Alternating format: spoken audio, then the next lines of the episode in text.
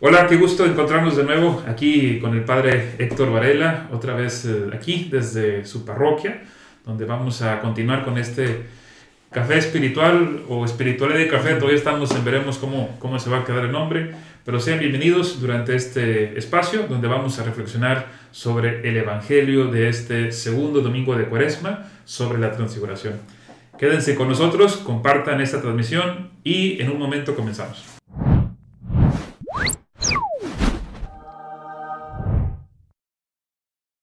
Padre, ¿cómo está? ¿Cómo le, cómo le fue de frío? Ay, estuvo tremendo, padre. Yo creo que no nada más en lo personal este, sufrí de, los estragos del clima, sino que toda la ciudad de Nuevo Laredo se vio trastocada con los fríos. Yo creo que ahora los, lo que son los plomeros y las ferreterías hicieron su negocio, su agosto, gracias a Dios por ellos. Yo, yo, yo en solidaridad a los que no tenían agua caliente tampoco me bañé. Este, no crea que era porque me daba mucho frío ni nada, pero no, se nos congeló la tubería en la casa parroquial. Estuvimos como dos días sin agua, eh, tuve que ir a casa de mi familia para poder asearme y, ya cuando volvió el agua pues se nos acabó el gas y tampoco había gas, entonces, pero lo ofrecí por nuestra conversión, padre. Porque, Muy bien, muchísimas gracias. Lo mismo me pasó a mí en la casa, nada más que ahí sí se me reventó la tubería. Falta que nos hace... No, la gracia es acá no se, no se reventó la tubería, pero sí, sí nos congelamos. Pero padre, mientras que no se congele el corazón, lo demás es lo de menos. Eso es lo más importante, el que no se congele nuestro corazón, sino que arda en el fuego del amor de, de Dios nuestro Padre. Bien bonito que habla siempre el Padre Varela. Padre, eh, vamos a, a partir de esta sesión, vamos a intercalar este, reflexiones de los domingos, del Evangelio del Domingo, con algunos temas de espiritualidad, pero lo invitamos a la gente que nos está siguiendo, uno, a que compartan esta transmisión, este, les decimos que también se sube tanto a Facebook como también se está subiendo a, diversas plataformas donde se puede escuchar en podcast, eh, en formato de audio, específicamente eh, me queda claro que está en Spotify. Ahí lo pueden buscar también como Aprendiz de Predicador.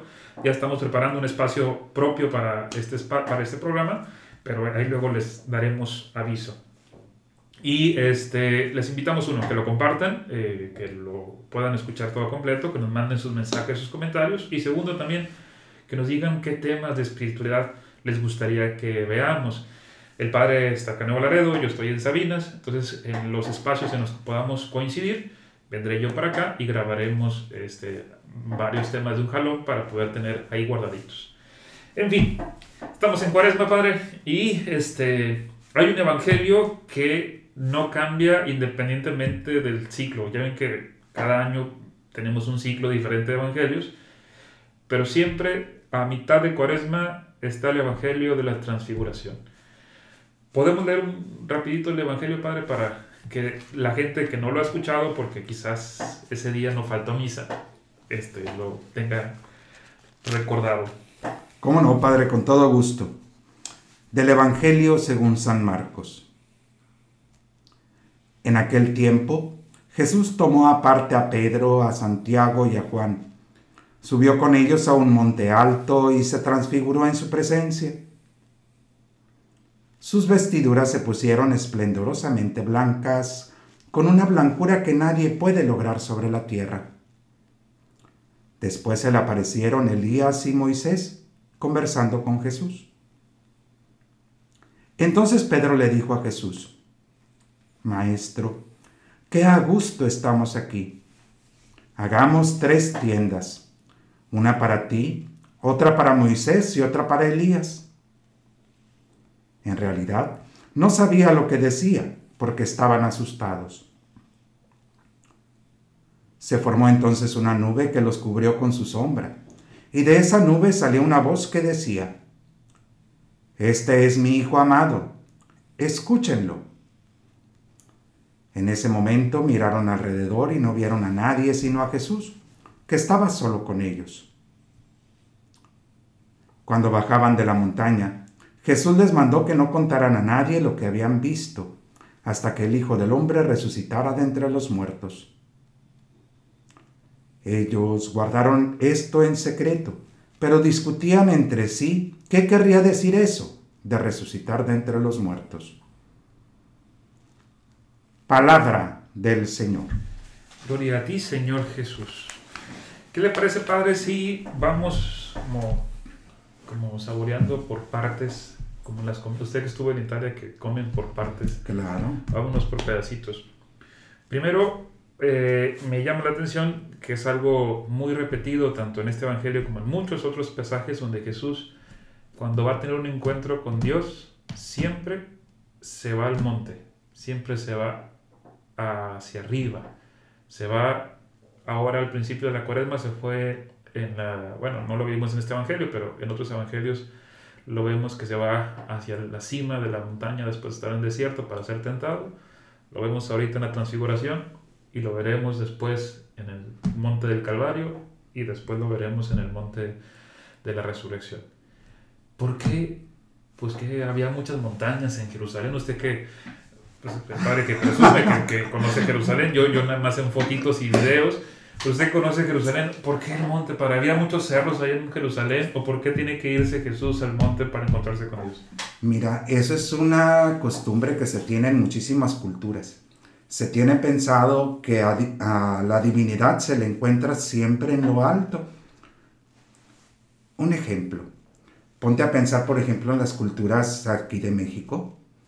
Se tienen las pirámides. La pirámide del Sol, la pirámide de la Luna, Chichen Itza. ¿Por qué? Porque nuestros antepasados pensaban que al subir a esas pirámides, a esas columnas, podrían encontrarse con su divinidad. En muchas otras culturas antigua se tiene esa misma, esa misma tradición. Y es curioso que no hay una conexión entre los judíos y los eh, egipcios y los, los antiguos de orígenes de, de México, pero todos tienen esa mentalidad de que hacia arriba está la divinidad, llámese como se llame. Exacto. Y fíjate que, que para el pueblo de Israel, el pueblo judío, también el subir hacia las ciertas cumbres, hacia ciertas montañas, es signo de encontrarse con la presencia de Dios. Encontramos a Moisés, encontramos a Elías y a muchos otros que hacen eso. Pues de hecho Moisés eh, sube al monte también para encontrarse con Dios antes de recibir los mandamientos. Exacto. Y le pasa algo parecido que lo que le va a pasar a Jesús en la transfiguración, después de encontrarse con, con Dios, baja y dicen que su rostro brillaba. Sí. Hay una similitud por ahí también, ¿no? Exacto. Incluso la, gente no lo quería ver, le tenían que cubrir su, su cabeza con un velo, porque les daba miedo el de Moisés. Eso es como, eso, eh, bueno, esto lo vamos a ver más adelante, pero estamos ahorita en el monte. Y subir al monte para Jesús lo hacía para recordar lo que hacían los anteriores o porque ahí está la presencia de Dios o era un signo para que nosotros entendiéramos cuál es el significado concreto de que Jesús subiera al monte. En tantas ocasiones, la multiplicación de los panes, en la cruz, en el monte de los olivos, en tantos santos. Es un signo para que nosotros podamos comprender la importancia y la necesidad que tenemos de encontrarnos con Dios. En ocasiones tenemos que elevarnos para poder reencontrarnos con Él. Un ejemplo muy sencillo que pasó a la tradición católica, aunque ya en muchos templos ya no se da. Pero si te has dado cuenta, en los templos más antiguos, mínimo deben de existir unos cuantos escalones para poder ingresar al templo. O por ejemplo, para llegar al altar, que es la mesa del sacrificio donde ofrecemos la Eucaristía, también encontramos escalones. ¿Por qué será eso, Padre? Yo, para, que los padres viejitos se tropiecen. No tanto, padre, sino más bien para que tengamos en cuenta eso. Hay que subir para podernos encontrar con Dios. Pero aquí hay algo importante. No te puedes quedar arriba, sino que tienes que bajar a tu vida cotidiana después de terminar ese momento de encuentro para llevar tu vida de acuerdo a lo que ahí viviste y a lo que ahí experimentaste. En este caso, por ejemplo, Jesús no se quedó en el monte de la transfiguración. Él bajó con sus discípulos para llevar su vida ordinaria, pero ahora moldeado e impulsado por ese encuentro que tuvo con Dios. A mí, no, sé usted si tuvo la oportunidad de ir a, ¿cómo se llama esta casa de retiros que tienen en Linares? Eh, ¿Pablillos? Pablillos. No, no, no, te- no tengo el gusto. gusto de ir. O a Manalco en, en el A Estado de México. Manalcos, claro. Nosotros tenemos dos experiencias en el seminario que tenemos que hacer retiro de tres semanas y un mes, o algo así, Ujú. dos semanas y un mes. Una en el Estado de México, en Amanalco, y otra en Pablillos, en, el, en, el- en Galeana, Nuevo León, diócesis de Linares. Y las dos son, coinciden que son en, en la parte alta de unos cerros. Y aparte de, del silencio, de no tener señal de celular, y mu- mucho frío, se ve el panorama diferente también. Cuando te subes al cerro o a la montaña, ves todo de una manera diferente y lo ves, obviamente se ve todo chiquito, el pueblo allá lejos y demás.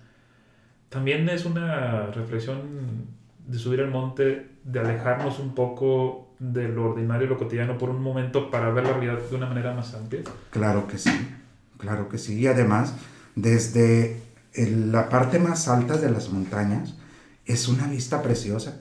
Y sobre todo para las personas que ven un poquito mejor que yo, porque si me quito los lentes no veo nada. Pero eso también nos ayuda que al distinguir esa realidad de lo que Dios hace por nosotros en su creación, pues nosotros al descender tenemos que buscar la forma primero de conservarla, de cuidarla, de valorarla, pero también de irla haciendo de acuerdo a la voluntad de Dios.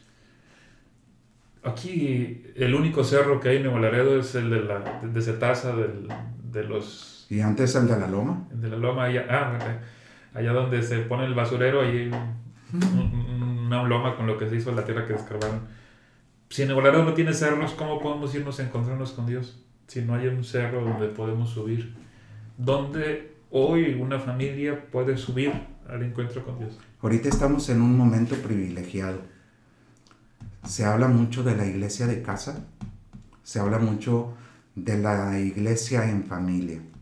Si ahorita ya vamos a cumplir casi el año en esta situación de pandemia, en que hemos estado conviviendo durante mucho tiempo, muchas horas del día, todos los días de la semana, pues en nuestras familias sería un lugar privilegiado para hacer nuestra propia montaña, no física, pero sí en nuestra propia familia, para podernos encontrar entre nosotros y encontrarnos con Dios.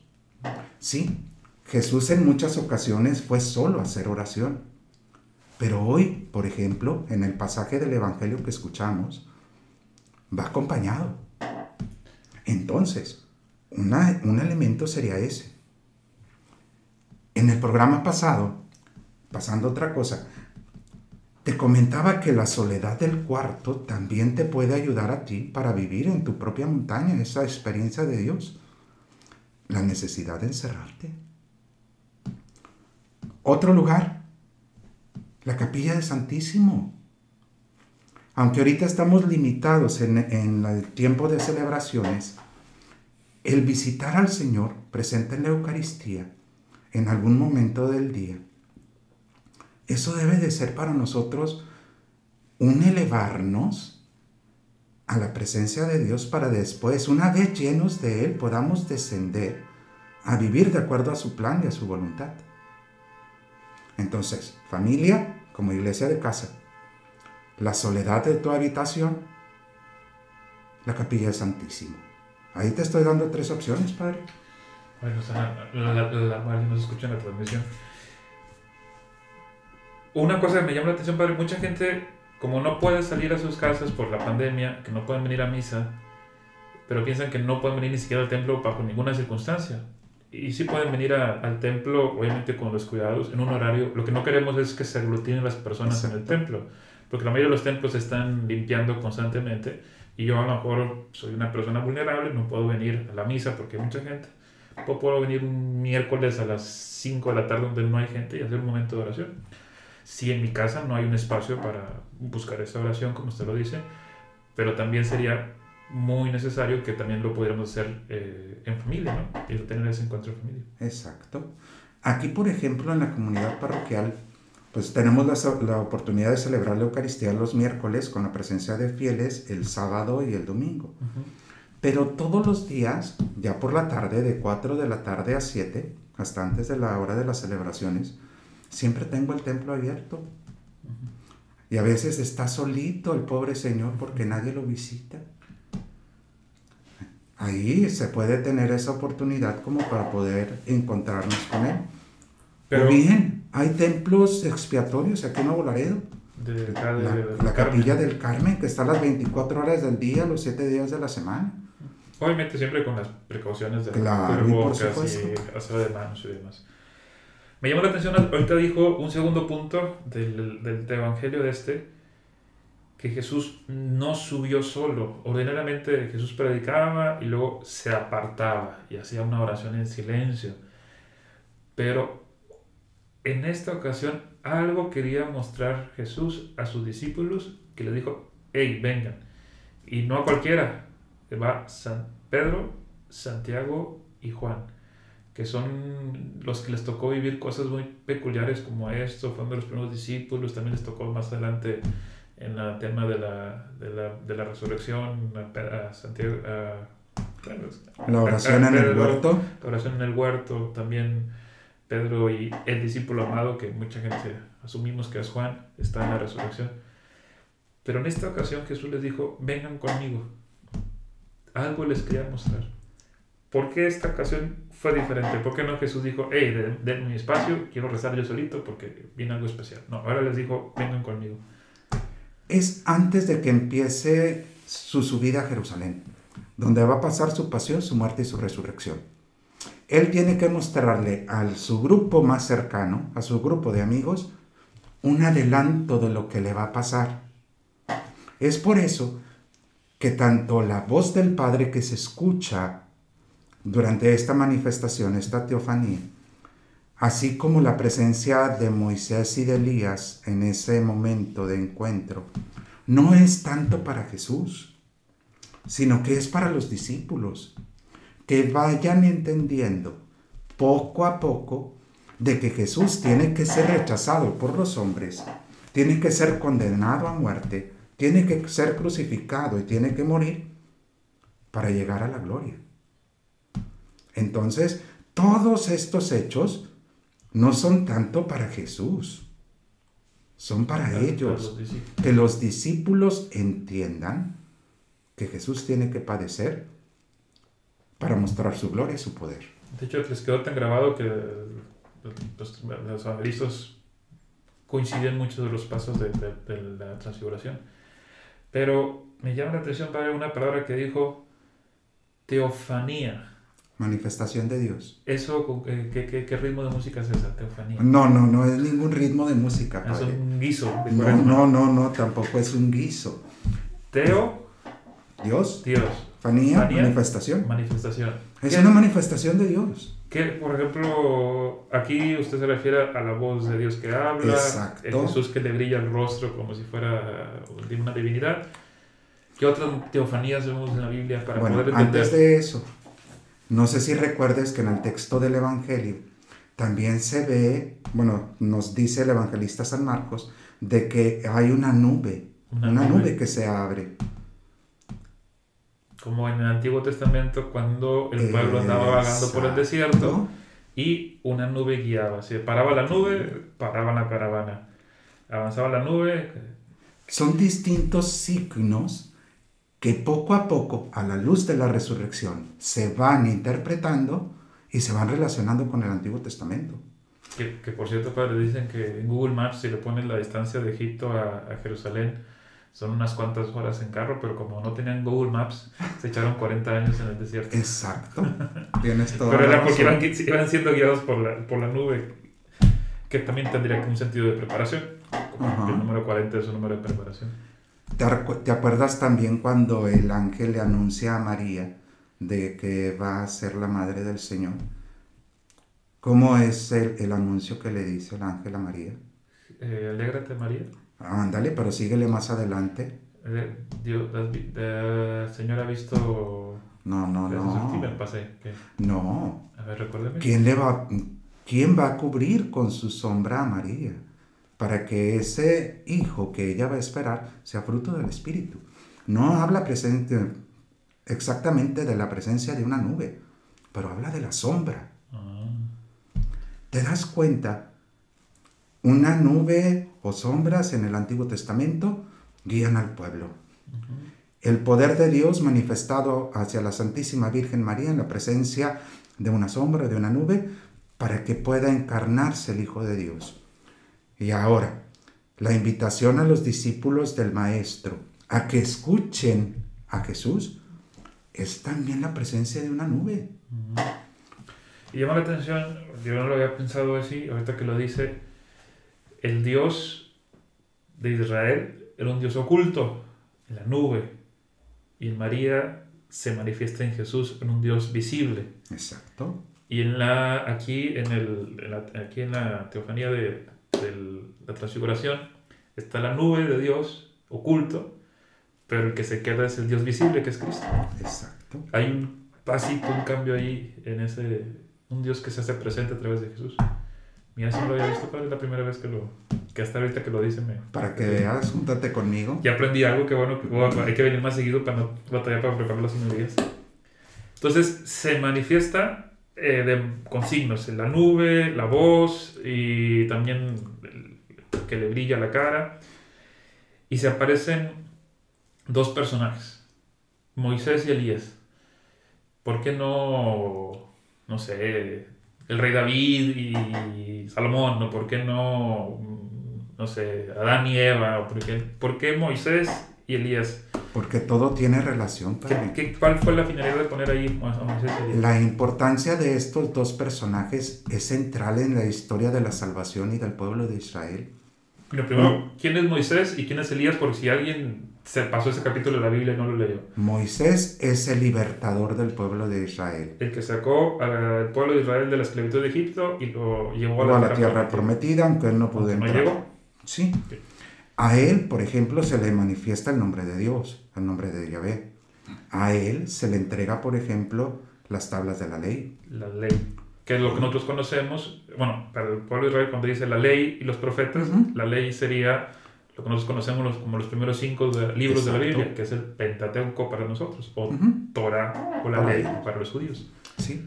En eso radica la importancia del de, de, personaje de Moisés. Ahí se presenta lo que es la ley. Se manifiesta como la ley, o esta historia de todo lo que funda o conforma el pueblo de Israel como estructura no solamente religiosa, sino también como una estructura social, política, no sé cómo llamarlo, porque pues, eh, no había como que la constitución civil y la constitución religiosa, era la misma cosa del Antiguo Testamento, el Pentateuco. Y el otro es menos conocido, creo, padre. Como que Moisés hasta tiene películas bien bonitas, pero Elías no tiene una caricatura de Disney como... No la he visto, pero yo creo que sí debe de existir. Porque también es el más grande de los profetas. Profeta, primero, ¿qué es un profeta? Profeta es el que anuncia la palabra de Dios y denuncia las injusticias y el pecado. Muchas veces al escuchar lo que son los profetas, pensamos en malas noticias, en infortunios. O ver el futuro. En ver el futuro, eh, en desgracias, en catástrofes, en lo que sea.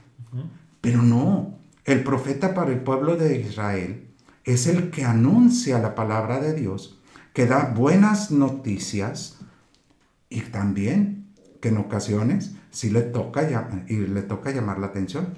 Como Juan el Bautista lo hacía en, el desierto y eso le costó la, le costó la cabeza.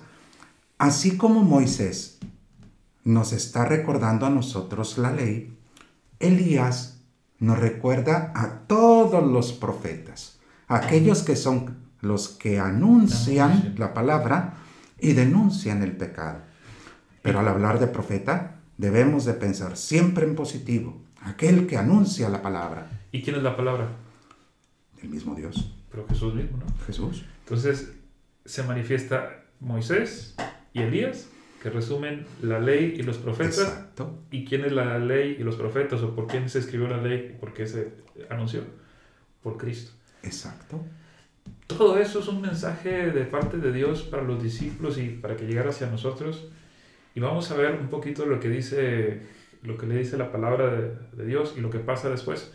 Pero vamos a hacer una pausita comercial para hacer aquí un, un ajuste técnico y vemos ahí si nos ponen ahí comerciales mientras y ahorita volvemos.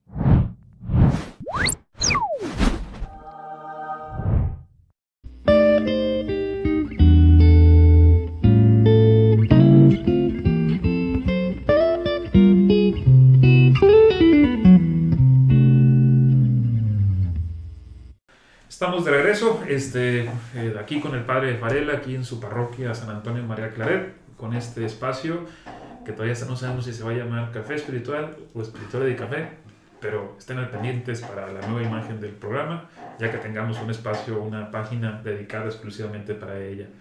Y también recuerden que los invito a que compartan esta transmisión para que más gente la puedan ver si les gustó. Y si quieren apoyar, pues también pueden comunicarse tanto con el padre Varela para poder, o conmigo, para ver cómo podemos mejorar tanto en cuestiones técnicas, también como en cuanto a contenido. Y si alguna vez quieres tú participar en estos espacios, pues nos ponemos de acuerdo para ver cómo podemos hacerlo cuidando la sana distancia. Eh, Padre Varela, estábamos hablando de la inmortalidad. No, ¿qué estábamos hablando? ¿Del cangrejo? ¿Qué? No, ¿cómo? De... Del texto de la transfiguración del Señor. Transfiguración del Señor. Eh, hablamos de Jesús subió al monte, porque es un lugar de encuentro con Dios. Hablamos de las teofanías, que son las manifestaciones, de, Dios, de, Dios, Que escuchamos la nube del Dios oculto, que se manifiesta en Cristo, que es el Dios que se ve este, hablamos también de, la, eh, de que invitó a los discípulos para que vieran algo muy especial, que estaban acompañados de Moisés, que representa la ley, y a Elías, que representa a los profetas. Y ahora vamos a ver el mensaje que dice la voz. Dice... Lo vemos textualmente. textualmente. para no fallar. Este es mi hijo amado. Escúchenlo. Escúchenlo. ¿Se escucha esa misma frase en el bautismo? aquí y en otra ocasión que ahorita no recuerdo más. Son tres veces que se escucha esa, esa frase. ¿Por qué cree usted que ningún otro momento de la Biblia se escucha en el Nuevo Testamento la voz de Dios? Y las veces que se escucha, su mensaje es, hey, pongan la atención. La necesidad. Recuerda que está ubicada este, este pasaje del, del Evangelio en el segundo domingo de tiempo de cuaresma.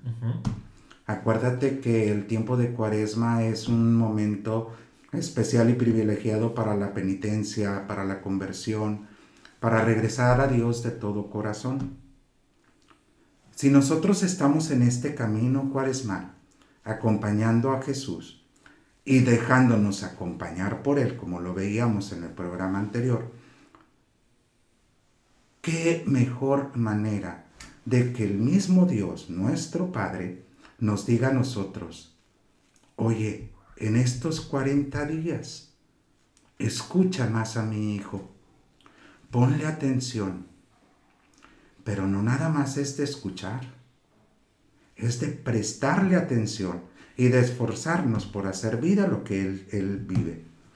Lo voy a decir como dijo una señora en alguna parroquia en la que estuve, no digo nombres porque porque se enojan. Se enojan y dice, sí, tiene mucha razón, padre, porque mi vecina no le hace caso a Dios. Porque el otro no, porque aquel no. Aquellos no escuchan la voz de Dios. Exacto. Pero uno. Oye, ¿y recuerdas aquel dicho? Que no hay peor sordo que el que no quiere oír, que el que no quiere escuchar. Es que es bien fácil decir, pórtense bien, cambien de corazón. Pero, uno en lo personal. Padre, no sé usted, pero yo batallo mucho, soy muy cabezón y, y ya sabemos de qué pata cojeamos y ahí vamos otra vez y lo que nos molesta, nos molesta el doble, es más en cuaresma, lo que nos hace enojar, nos hace enojar el doble. Y los corajes que hacíamos normal, normalitos, uno en cuaresma dice, no, ahora voy a ser mejor persona. Y parece como cosa hecha de padre. Que haces más corajes en cuaresma o... ¿Por qué? Porque es la tentación también, padre en los momentos en los cuales nosotros nos, nos acercamos un poco más a Dios, es cuando más propensos tenemos a ser débiles y a caer con un poquito de mayor facilidad. En los momentos en los cuales nosotros nos decidimos en seguir al Señor, es cuando más somos probados. Sin embargo, pues ahí debemos de tener bien en cuenta y bien presente, Padre, de que aún en esas dificultades tenemos que seguir adelante y tenemos que esforzarnos por, por ir haciendo nuestra vida cristiana lo mejor posible. Usted que estudió la vida de los santos. Poquito nomás. Hay una que decía, uy, por eso tratas así a tus amigos, por eso tienes tan poquitos amigos. ¿Quién era una Teresa? Teresa. La mayor, Teresa de Ávila pues uno dice, ah, estar con Dios es estar bien bonito y sentir bien padre y no tener broncas en la vida y que todo es felicidad y que me va a ir bien en la vida y entre más me porto bien, Dios me, más, me va a bendecir. Y la experiencia a mí me dice que no. Incluso personas que son muy fieles a la parroquia y que sirven y se entregan y ahorita están padeciendo la enfermedad o falleció un ser querido un seminarista nuestro falleció, sacerdotes han muerto por el COVID o otras enfermedades. Grandes que, amigos. Que no es, el, no hay un plan de que, oye, si yo escucho a Jesús y me convierto de corazón, me va a ir bien.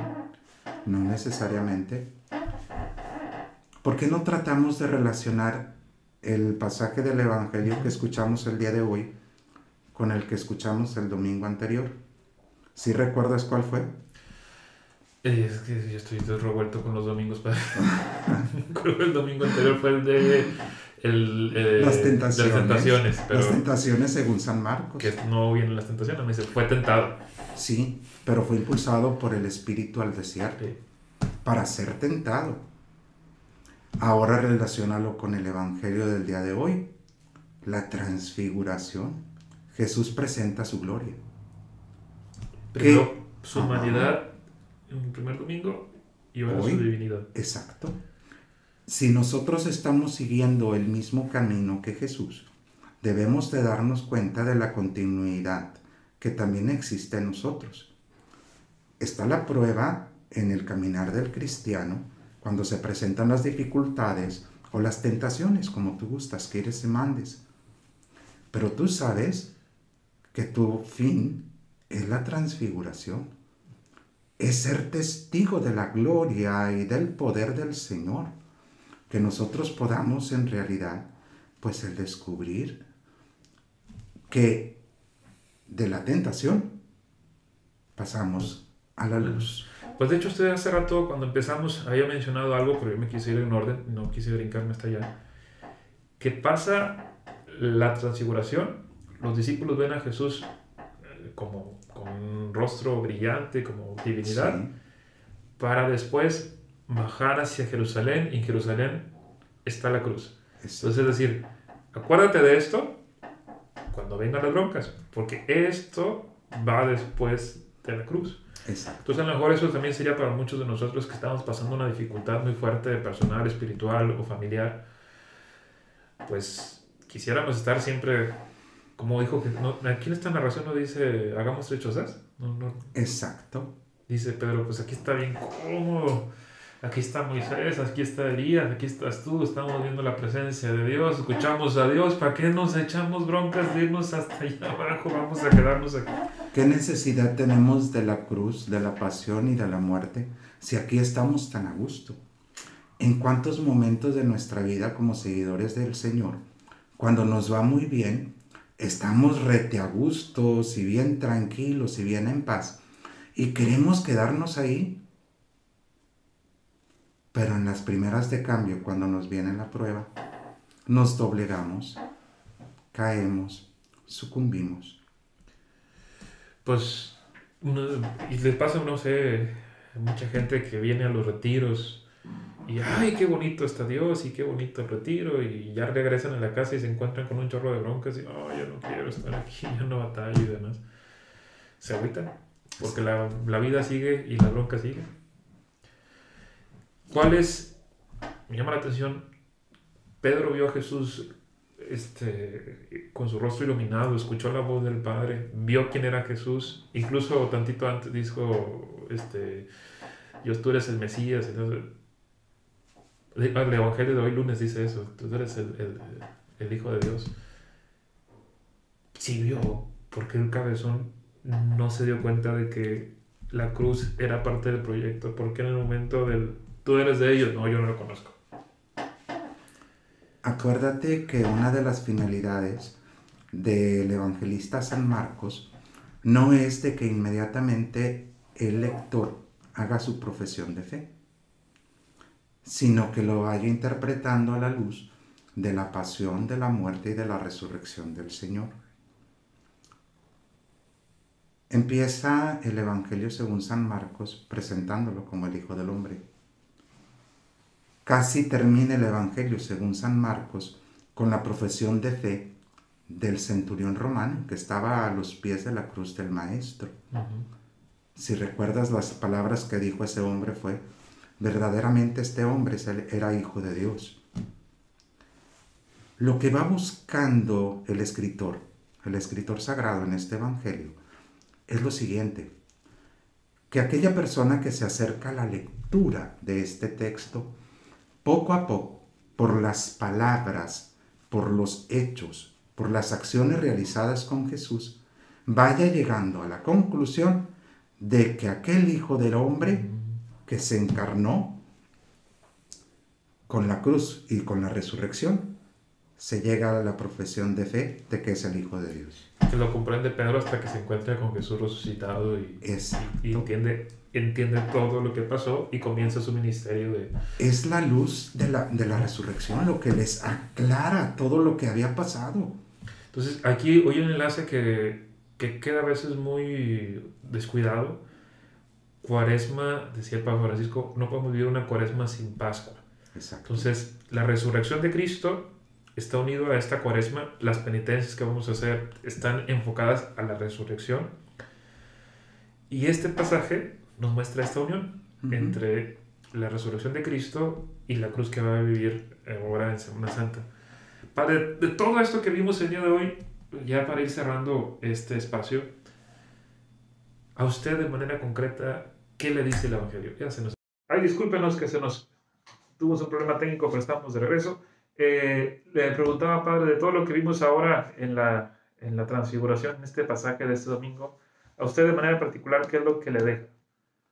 Que nosotros como cristianos debemos de tener bien en cuenta que para poder acompañar a Jesús en la luz, hay que pasar por la cruz. Para acompañar a Jesús en la luz, hay que pasar por la cruz. Exacto. Para el Facebook, ahí se la, ponen ahí, hashtag, hay que pasar por la cruz para llegar a la luz. Sí. ¿Usted ha pasado por una cruz para después llegar a la luz? Sí, y muchas veces. Podría contarte muchísimas experiencias. Te cuento una, muy breve, muy sencilla, muy práctica. Para la misa de mi ordenación sacerdotal, junto con mis compañeros de ordenación, el padre Juan Francisco Javier Dabduk y el padre Héctor Jiménez, a mí me tocó escoger las lecturas de la misa. Y yo puse una cita que dice de la siguiente forma, Hijo mío, si te has decidido seguir al Señor, prepárate para la prueba. Con eso yo me he sentido marcado en mi vida, tanto en mi ministerio sacerdotal, en mis casi 23 años de, haber recibido la ordenación, como en mi vida personal antes de, de ser ordenado sacerdote. En mi familia y en mi persona, me ha tocado pasar por muchas pruebas, por muchas dificultades que han sido cruces. Caso concreto, año de 1987, siendo yo seminarista, estaba apenas yo en segundo de preparatoria, seminario de Matamoros, porque ahí me tocó hacer mi seminario menor. Mi papá se enferma de gravedad precisamente en el día de mi cumpleaños, el 26 de septiembre. No pasaron tres semanas en que mi papá falleció. Tenía problemas de salud, falleció debido a una angina de pecho. Muchas personas me dijeron, Héctor, mejor salte del seminario, tu mamá te necesita, yo aquí te busco escuela y te busco trabajo. Uno de ellos fue mi párroco de aquel entonces, el padre Filiberto Lubiano, que me dijo eso. En paz descansa el Padre. Yo rápidamente fui con mi mamá y ella me dijo, mira, donde tú seas feliz, yo voy a ser feliz. El Señor se valió de esa prueba, del fallecimiento de mi papá y de las palabras de mi mamá, para que yo siguiera, a pesar de mi juventud, tenía 16, 17 años cuando pasó eso, para que yo continuara mi formación sacerdotal. eso ha sido un momento de cruz en mi vida. A nadie le es fácil desprenderse de su papá, de su mamá, entregarlos y devolverlos a Dios. Pero a pesar de eso, yo esperaba en la luz.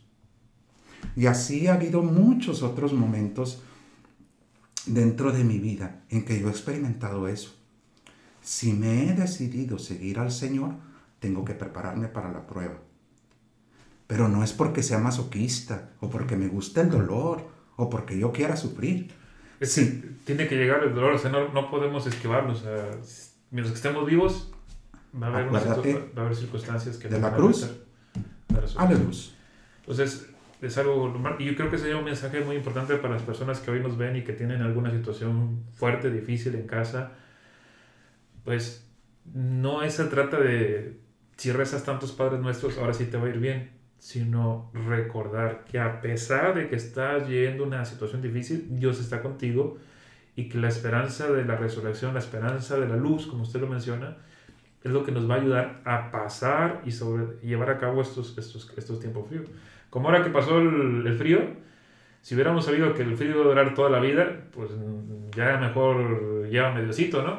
Pero como sabíamos que era una semana y que pasando esto íbamos a tener un clima normal, pues lo aguantábamos ahí con muchas penurias, pero sabíamos que esto se iba a acabar. Claro. Igual en las dificultades, aunque sean muy grandes, es siempre tener la mirada hacia la luz. Padre, ¿algunas palabras para terminar este espacio? Pues únicamente, Padre, agradecerte la oportunidad de poder platicar contigo. Siempre es edificante. Espero y confío en el Señor que a todas las personas que nos acompañan también a través de este medio y a través de las distintas repeticiones que puedan hacer o al compartirlo con los demás, pues también tengan un crecimiento en su propia vida personal. Y pues no olvidemos lo que, lo que he estado insistiéndote durante esta, esta charla. Para el cristiano que en esta cuaresma acompaña a Jesús y se deja acompañar por Él, es indispensable el que al tomar su cruz tenga la confianza y la seguridad de que va a llegar a la luz. De la cruz a la luz. Este espacio está transmitiéndose el día viernes, este es Evangelio es del próximo domingo. Esperemos que lo mediten, lo lleven para que ya vayan masticadito, para que cuando vayan a la misa, a la parroquia en la que ustedes asistan, este mismo Evangelio hable a sus corazones y digan, Señor, ayúdame a enfrentar esta situación, ayúdame a escuchar tu voz, ayúdame a buscar siempre lo que tú quieres de mí en mi vida. Padre, eh, bueno, antes, gracias a todos los que nos han seguido, nos han mandado mensajes de ánimo, gracias por compartir este, esta transmisión. Coméntenos, porque ahí vemos el Padre y yo sus opiniones. Entre más escriban, más le podemos modificar y, mejorar estas transmisiones. A mí me gustaría agregar algo, Padre, que nos ayuden también a difundirlo para que llegue a más personas.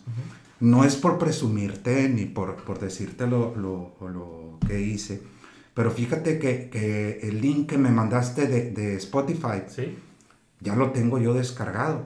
Entonces cuando iba manejando en el carro, dirigiéndome a distintas partes, lo ve escuchando, me iba martirizando en las cosas que tú y yo estábamos platicando la vez anterior. Pero es muy bonito el, poder, el podernos escuchar, pero sobre todo el poder llegar a más personas. Ojalá que nos ayuden a compartir estos espacios. Sí, pueden buscarlo también en los podcasts, en la aplicación que utilicen. Como ahorita estamos en Aprendiz de Predicador, queremos crear un espacio propio para el programa, pero vamos despacito en lo que nos llega la imagen. Padre, bueno, ya, compartan en audio, en video, en donde esté esta transmisión. Gracias por seguirnos. En el misal, Padre, viene una oración sobre el pueblo al final de la misa. ¿Qué le parece si hacemos esa oración para despedir a la, a la comunidad? Perfecto, Padre.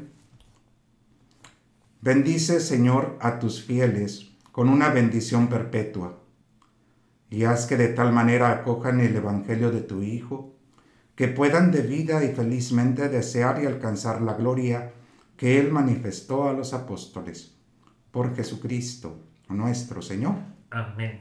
La bendición. Que el Señor esté siempre con todos ustedes. Con tu espíritu. La bendición de Dios Todopoderoso, Padre, Hijo y Espíritu Santo descienda sobre ustedes y permanezca para siempre. Amén. Pues muchas gracias. Vamos a ver cómo sale esta transmisión que ahora quisimos hacerlo con, con los celulares para que haya un poquito mejor calidad. Al rato ya tendremos una buena cámara para poder hacer estas grabaciones, pero por lo pronto aquí vamos imaginándonos cómo hacer mejor esta transmisión. Gracias a todas las personas que nos apoyan para que esto se lleve a cabo. Dios los bendiga. Nos vemos pronto. Ánimo pues. Muchas gracias, Padre. Gracias a ti. Ánimo. Nos vemos.